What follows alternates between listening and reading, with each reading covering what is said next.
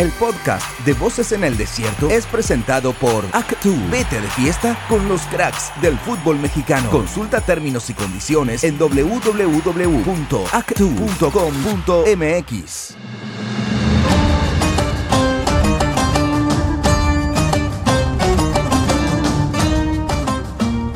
amigas y amigos de Voces en el Desierto, nuestro podcast mundialista a través de nuestras redes sociales en ESPN Digital. Qué gusto saludarles para pues platicar ya de lleno, meternos a lo que será la gran final de la Copa del Mundo este domingo Francia contra la selección de Argentina. Mi querido Héctor Huerta, qué gusto saludarte, un fuerte abrazo. Hola, ¿cómo estás Jesús? Qué gusto saludarte igual que René en Qatar.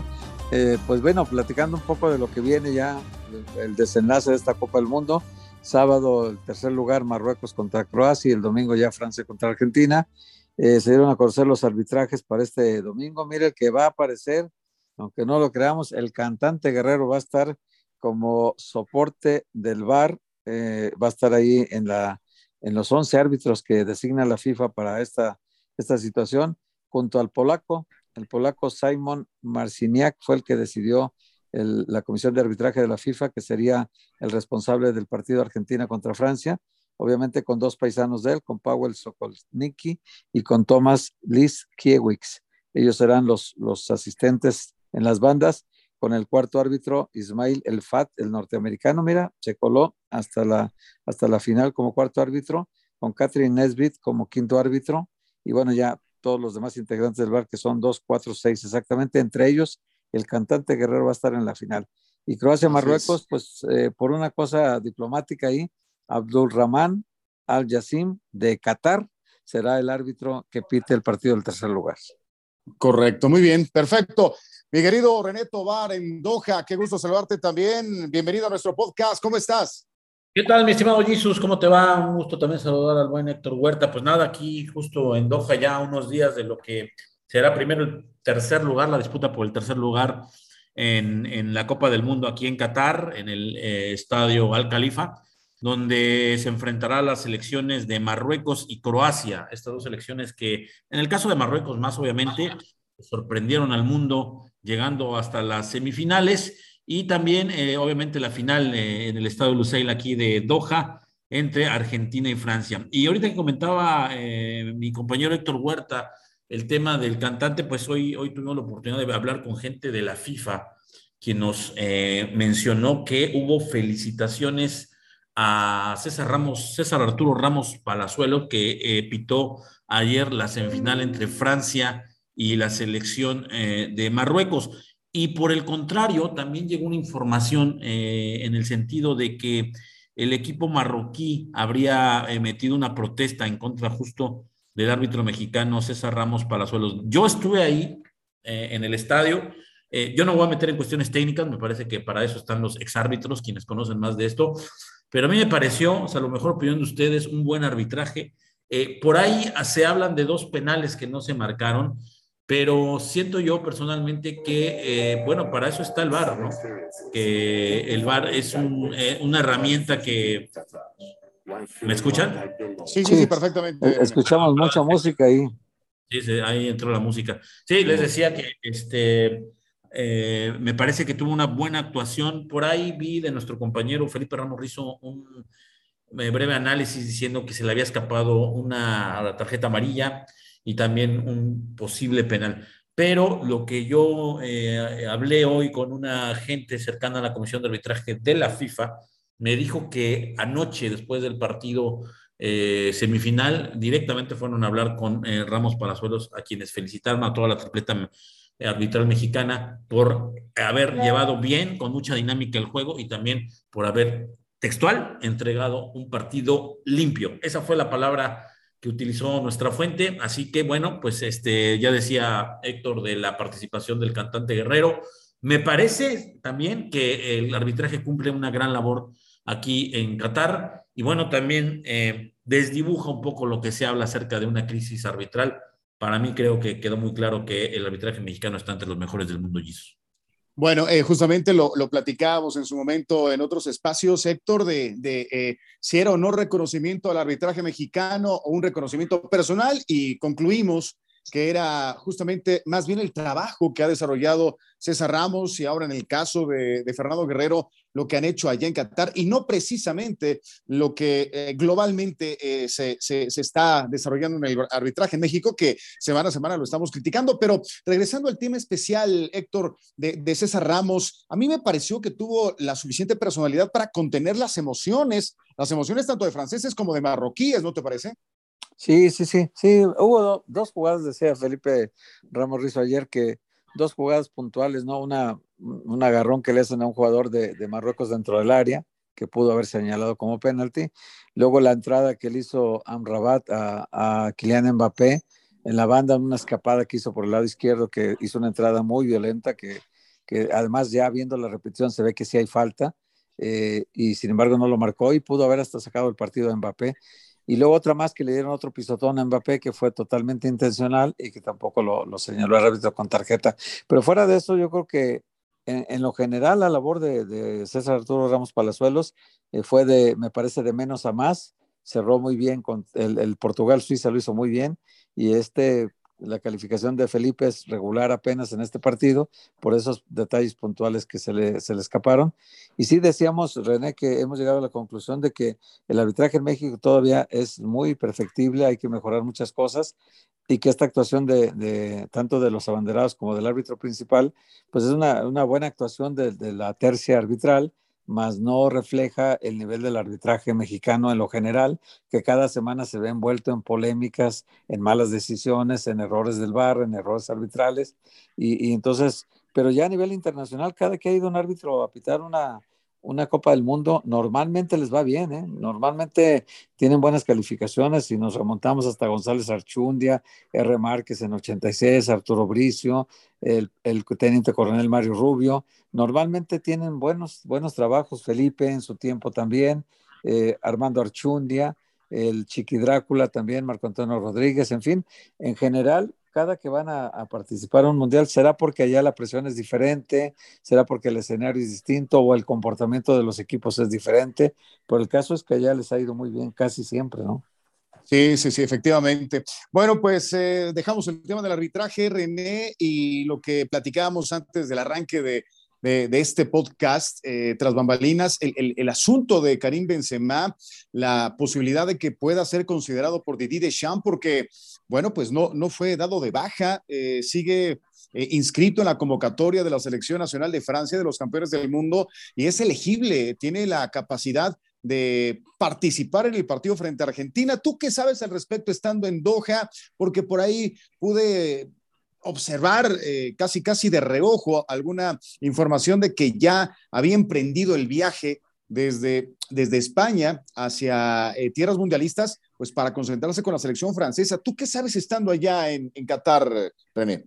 Sí, mira, fíjate que este, eh, en cuanto a esa información, a ver, yo, yo cuando le preguntaron a Didier Deschamps en conferencia de prensa sobre Karim Benzema, y creo que esto puede pintar mucho lo que la respuesta que te estoy dando, este, Jesús, eh, la contestación del técnico fue siguiente pregunta. Ahorita yo te voy, a explicar mi interpretación a esta respuesta del, técnico este, de Shams.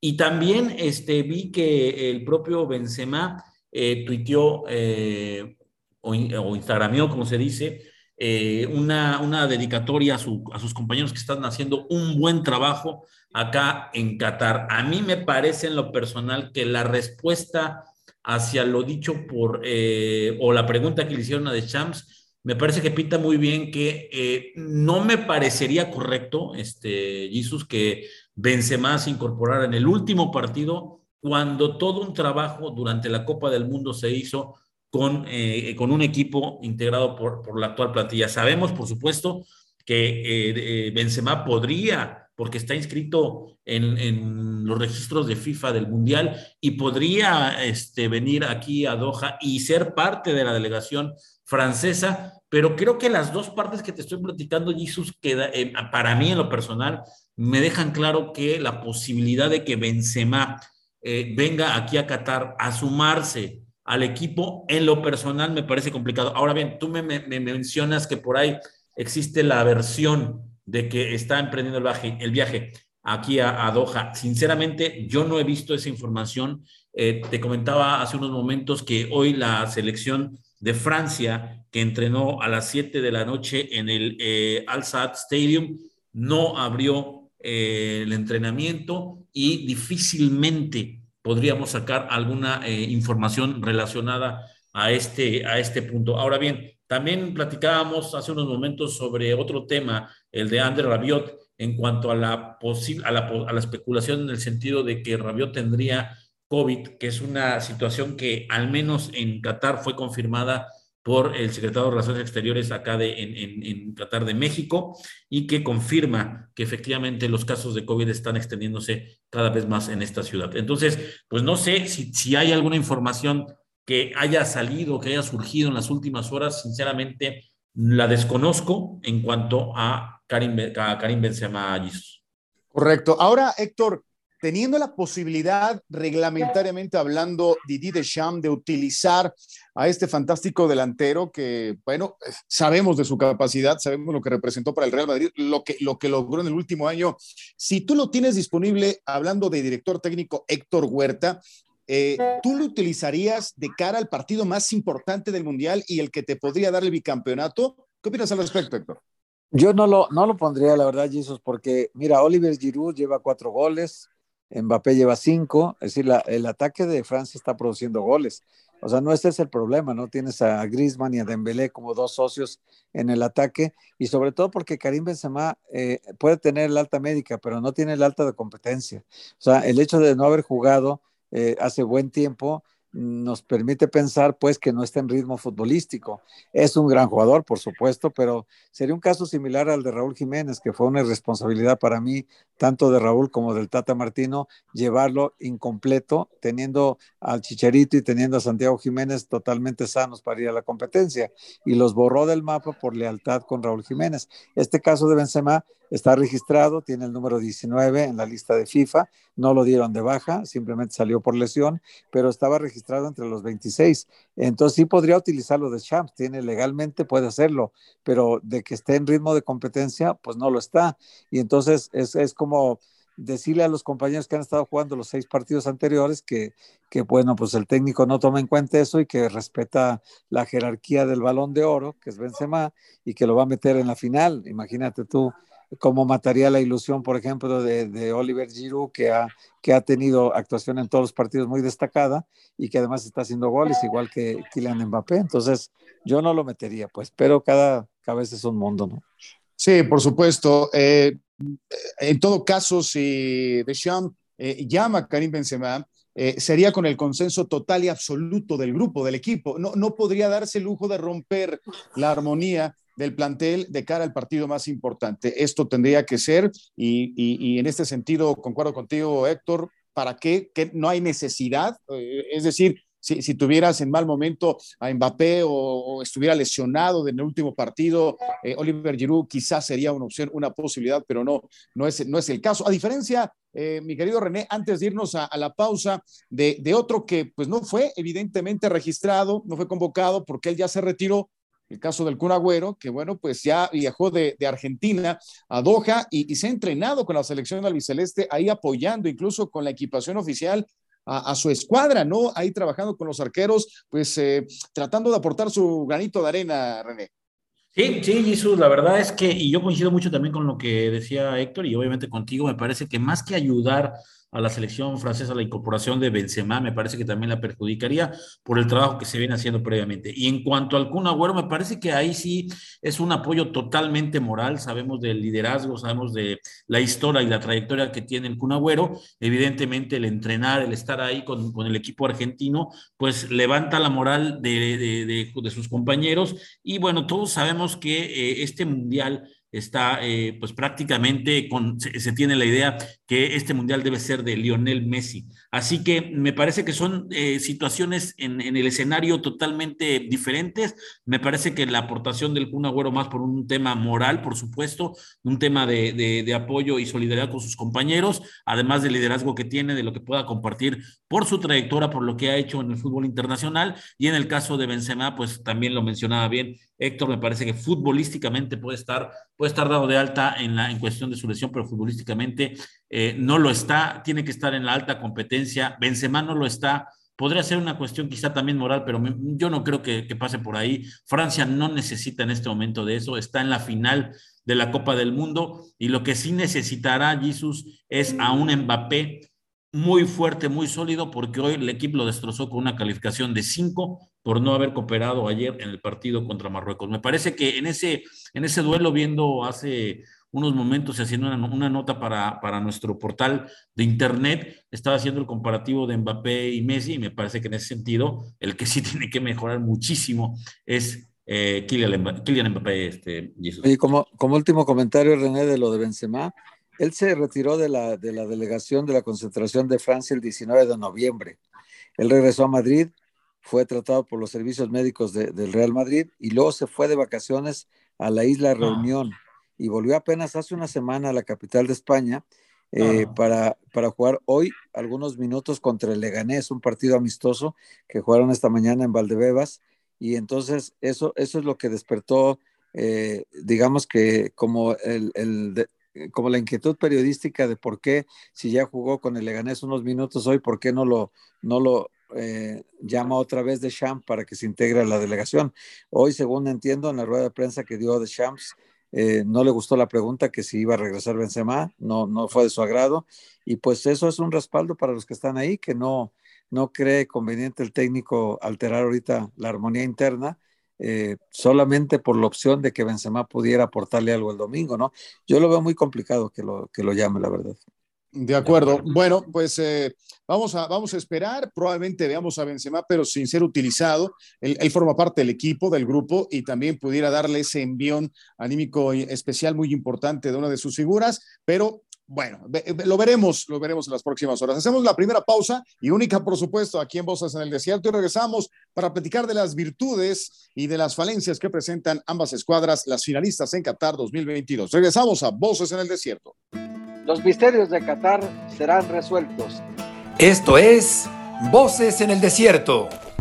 Regresamos a Voces en el Desierto, amigas y amigos de ESPN Digital, en esta oportunidad bueno, pues eh, Héctor Huerta y René Tobar, Jesús Humberto López para nuestra segunda parte y hablar directamente de, las virtudes y, de los defectos, porque no hay equipo, no hay equipo infalible y no hay equipo perfecto. Hay escuadras más fuertes que otras, pero todas presentan algún tipo de fisura o, algunos errores que por la naturaleza propia del deporte y, de, y de eh, la, la, la, quien practica justamente el fútbol, la naturaleza humana, pues se pueden presentar. Héctor, desde tu punto de vista, eh, eh, ¿qué, qué, es lo que debe de utilizar Francia? ¿De qué debe de hacer acopio el equipo francés después de los últimos seis partidos en este mundial para aspirar realmente a ser campeona del mundo?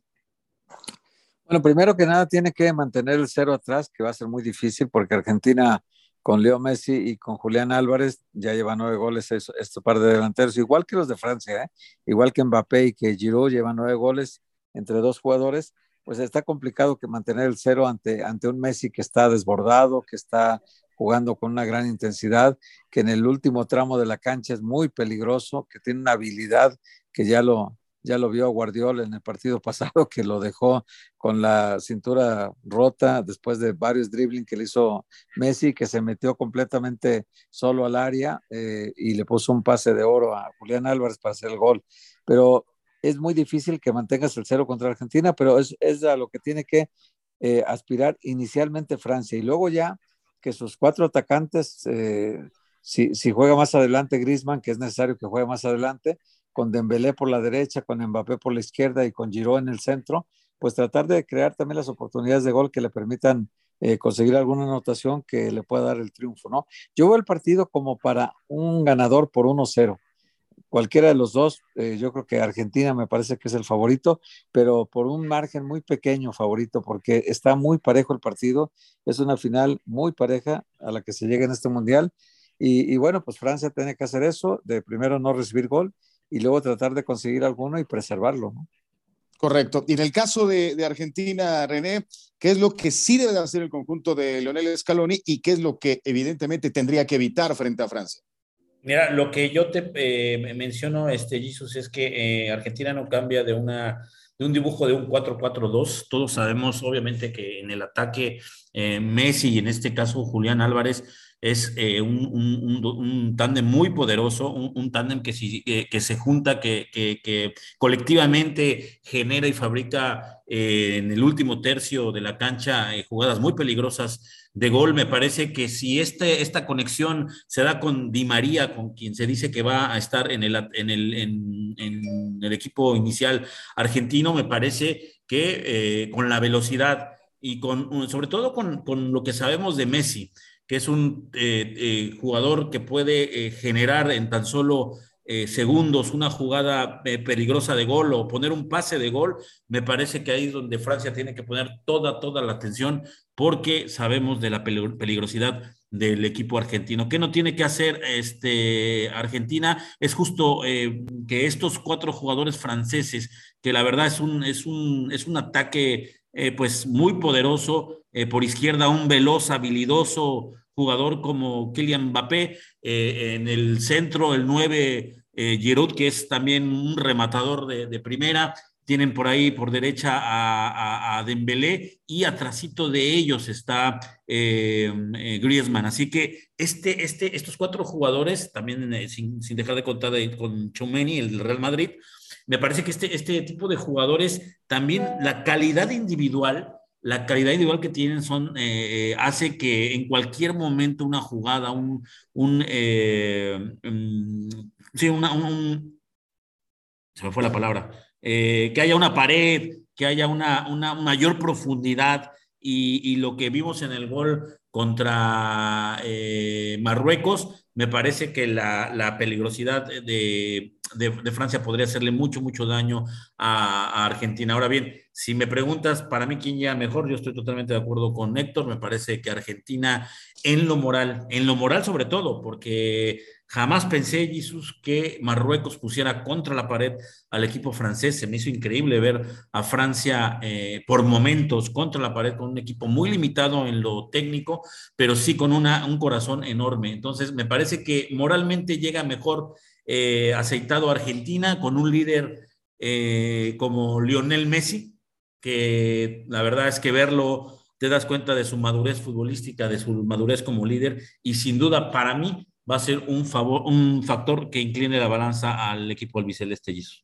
Claro, los dos finalistas dejan impresiones distintas. Eh, Francia, que, que, se vio por un momento eh, pues toqueteado en el balón por parte de Marruecos y con una intensidad y con una garra y con un espíritu combativo de guerrero que no tuvo la selección de Croacia. Eh, echando a volar la imaginación, Héctor, si, si, Argentina se hubiera enfrentado a Marruecos, ¿el resultado hubiera sido igualmente el mismo que obtuvo frente a los europeos o hubiera cambiado? Eh, igual, si, si, si, Francia se hubiera enfrentado a Croacia, ¿qué, qué, qué hubiéramos encontrado al final de los 90 minutos o más, Héctor? Es difícil saberlo, Jesus, pero yo creo que las sensaciones que dejó Argentina después del partido contra Croacia fueron mucho mejores que, las que dejó Francia después del partido contra Marruecos, ¿no? Yo creo que fue más convincente lo de Argentina, fue una victoria más clara, más, nítida, aunque fue por diferencia de, de, tres goles y la otra de dos. En realidad, Argentina se vio superior, fue un mejor equipo. Claro, discuten que si fue penal o no el primero, vamos a pensar que pues, no se lo dieran, igual gana Argentina el partido, ¿no? Fue muy superior a Argentina y, y sí enseñó todas las debilidades que tenía la selección croata, eh, que aspiraba seguramente a tiempo extra y hasta penales, y Argentina no le dio oportunidad de eso, ¿no? Muy, muy rápido se puso en ventaja, igual que Francia se puso muy rápido en ventaja y entonces rompió todo el esquema de Marruecos, porque Marruecos es un equipo que soporta muy bien que lo ataquen y luego contragolpea y también le apuesta mucho a los balones parados para conseguir goles. Pero no, no pudo eh, realizar lo que planeaba Marruecos porque muy pronto le hicieron el gol. Entonces, yo creo que Francia quedó con más dudas que certezas y al revés Argentina, ¿no? Quedó la sensación de que es un equipo muy fuerte que puede ganar la final y que puede ser campeón.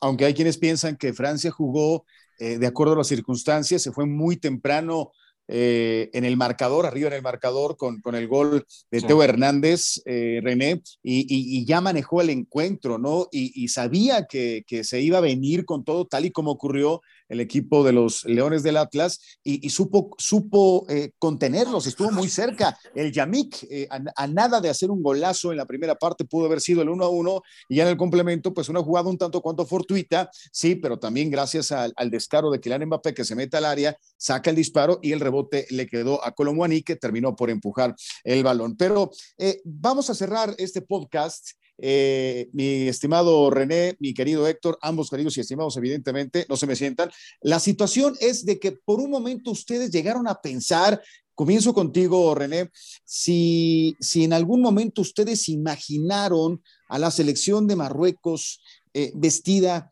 con la equipación de México, si, si incluso llegaron a, a desear, a añorar, a anhelar que, Marruecos eh, eh, por un momento fuera la selección mexicana o que México llegara a una instancia tal y como lo ha hecho el equipo africano y jugara como ellos lo hicieron, René. Mira, eres un mago, mi querido Jesús, de verdad. Porque justo cuando Héctor estaba comentando lo de Marruecos, eh, se me vino a la mente algo que, yo en el, en el estadio ayer en, en hacía el comparativo con México. Marruecos no es un gran equipo, no está a la altura eh, individual de Francia. Sin embargo, le hizo un partido muy significativo, de un gran corazón, un, eh, fútbol colectivo totalmente. Créeme que yo hacía una columna ayer de que de repente hasta se veían como el chanfle por esa técnica que no tienen. De repente les rebotaba el balón, disparaban para afuera, la volaban, pero había una intención futbolística muy clara, primero de defender y después de desplegar con un sacrificio, con un sacrificio que bien le queda el sobrenombre de los Leones, porque todos ahí, todos en el equipo marroquí, eh, se, mueren hasta el último intento, por, primero por defender, por quitar el balón y después por, después por desplegar. ¿Cuál es el comparativo que con la selección mexicana? Que ese carácter, Jesús, que esa garra, que esa, eh, eh, esas limitaciones las, eh, la selección mexicana se mantuvo con esas eh, situaciones en los partidos de la primera ronda y eso impidió siquiera, siquiera ver una selección aguerrida. Digo, le ganó a Arabia, me parece que Arabia eh, ya en el tercer partido mostró su gran sus grandes debilidades. no quiero hacer totalmente menos a la selección mexicana, pero sí, Jesús, me, me, me, me quedé ayer con la idea de que creo que cuando tú no tienes las cualidades técnicas, las puedes suplir con las cualidades colectivas y también con eh, un fútbol de alto eh, impacto físico que la selección mexicana en ningún momento mostró. A mí me quedó eh, la lección, Marruecos me enseñó ayer que sí se puede y no es solamente un grito de, de aficionados que buscan impulsar a una selección nacional, sí se puede porque, insisto, las limitaciones técnicas no hacen ni impiden que los jugadores se mueran en la cancha hasta la última pelota que se dispute y Marruecos puso contra la pared a Francia y esa fue una pregunta que también me hice ayer.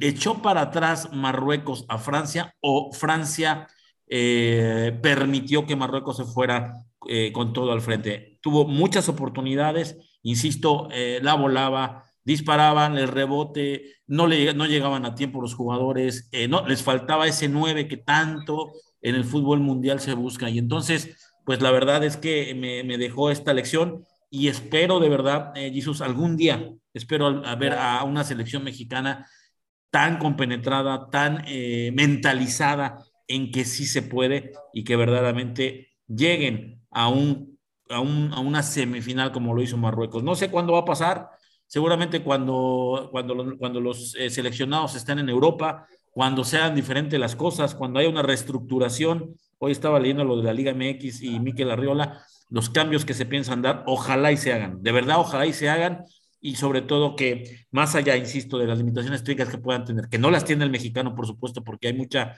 hay una gran calidad, sí creo que en la cuestión mental y en la cuestión colectiva, ahí sí creo que nos llevan una ventaja enorme los africanos. Te escuchamos, Héctor, al respecto. Pues sí, yo también creo que este, este modelo marroquí es el más eh, semejante a lo que puede hacer en algún momento el fútbol mexicano, ¿no? Porque eh, creo que el Tata Martino debería sentirse avergonzado del saldo que entregó de cuentas, porque lo de Marruecos, con un técnico que había llegado recientemente, que no tenía ni siete meses en el equipo, logró armonizar todo adentro, en el interior, logró convencer a un grupo, logró sacar eh, todo el provecho del scouting que hacen, que son muy buenos para eso, de todo el proyecto que tenían eh, de las instalaciones del Rey. en Marruecos, que, que hizo una instalación de 1.200 millones de, de dólares para que tuvieran toda una preparación. Eh, muchos jugadores que están en esta selección son producto de esto que hicieron en 2010, unos campos de entrenamiento, unas instalaciones fabulosas que hicieron en Marruecos para que el equipo tuviera la posibilidad, el equipo nacional tuviera posibilidad de formar jugadores desde hace mucho tiempo. Hablamos de hace 12 años, el 2010 para acá, y tres jugadores cuando más de esta selección son parte de esta academia. Y entonces, eh, y luego los otros que estaban en otros países diseminados, jugando ya en ligas importantes, los fueron convenciendo de que por sus padres o por sus abuelos jugaran para Marruecos. El caso de Amrabat, que podía jugar con Holanda, de Hakimi que podría jugar con España y sin embargo, porque nacieron en esos países, sin embargo lograron convencerlos para que jugaran con Marruecos. Bueno, México tiene, por decirte un ejemplo, Brandon Vázquez que metió 19 goles el torneo pasado en la MLS, pues también habría que incorporarlo ya y jugadores como él hay muchos en la MLS, muchos hijos o nietos de mexicanos que podrían por esa misma razón mm, representar a México, ¿no? Y luego el trabajo que haga el técnico, ¿no? Porque lo de Martino fue un saldo totalmente terrible, un retroceso en, resultados de la selección mexicana y, una falta de sensibilidad para entender que al pueblo de México pues hay cosas que le lastiman. Una de ellas es perder contra Estados Unidos como él perdió tres veces y otra de ellas es eh, esta participación en el Mundial que fue penosa, además de los compromisos que había creado con los jugadores que no los pudo sacudir y no pudo convocar a los mejores futbolistas que tenía México para el Mundial. Una porque con el Chicharito se peleó para siempre, otra porque Santiago Jiménez solo estuvo jugando con él y al final no los convocó, ¿no? Entonces, los intereses del técnico nunca pueden estar por encima de los intereses de un país. Entonces, eso es una lección que nos puede dejar y Marruecos es el único modelo con el cual nos podemos nosotros ver reflejados, porque es un fútbol que no tiene tanta tradición, tanta historia, sin embargo, logró convencer a un grupo de hacer un gran trabajo en esta Copa del Mundo. Una gran lección, sin lugar a dudas, nos deja Marruecos. No solamente nosotros los mexicanos, sino varias selecciones de la CONCACAF y, y por qué no, de Sudamérica y también de Europa. Hasta aquí llegamos en la edición de eh, este día acá en Voces en el Desierto. Muchas gracias, René Tobar. Un fuerte abrazo hasta Doha. Muchas gracias, Jesús. Muchas gracias. Eh, saludos también a, a Héctor que les vaya bien y bueno, esperar nada más eh, las horas para que se dé esta gran final y que Messi corone lo que toda esta trayectoria impresionante que tiene a lo largo de toda, toda su carrera futbolística. Jesús. Venga, lo estaremos platicando mañana, el sábado y por supuesto el domingo ya con el resultado. Héctor Huerta, fuerte abrazo también para ti. Al contrario, muchas gracias. Probablemente el domingo tengamos ya a Rubén Omar Romano confirmado para el domingo en el cierre del Mundial y del, del programa Voces en el Desierto y probablemente también tengamos a Andrés Lilini. Así que, pues, dos técnicos muy capacitados para hablar de la final de Francia contra Argentina.